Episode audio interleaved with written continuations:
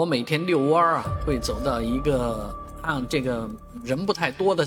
背街小路啊，这条路上呢就有这么一家呃小店啊，这个小店里面都是老年人，老年人凑在一起，不知道他们在说什么，我也不想进去，反正老年人出来都有说有笑啊，很多人凑在一起啊，一一堆人在一起，据说他们能领到一些什么鸡蛋啊或者。啊，营营养保健醋之类的东西，但是啊，媒体终于揭晓了，这些人来干嘛的？这些人来睡觉的啊，来躺，实际上是体验一下那张床，而这张床啊，也就是所谓的理疗床嘛，啊，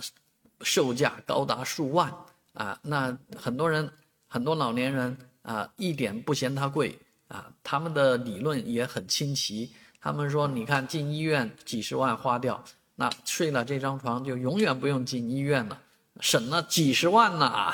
所以，这个老年人被洗脑以后确实挺可怕的。但是想想，老年人有那么一点资金啊，有有可动用自己的钱，也不用借别人的，也不会骗别人的，都是自己的钱啊，投进去了啊，花花几万几千，那是他们乐意，他们愿意，也有人营销啊。当然，如果是……诈骗的话呢，那当然应该把他们拘起来、抓起来。但如果不是诈骗的话呢，这件事情可能啊，只能是自己家里面的啊小一辈的人反思一下：你们对老年人的照顾够吗？按说这床不应该是小辈买给老一辈的吗？为什么要老老人家自己买呢？老人家自己啊，老年有什么精神生活啊，这个身体方面的呃这种保健活动呢？啊，这些事情啊，都值得我们深思，而不应该一味的责怪老年人被人家洗脑，老年人去花巨资买一些没有用的东西回来。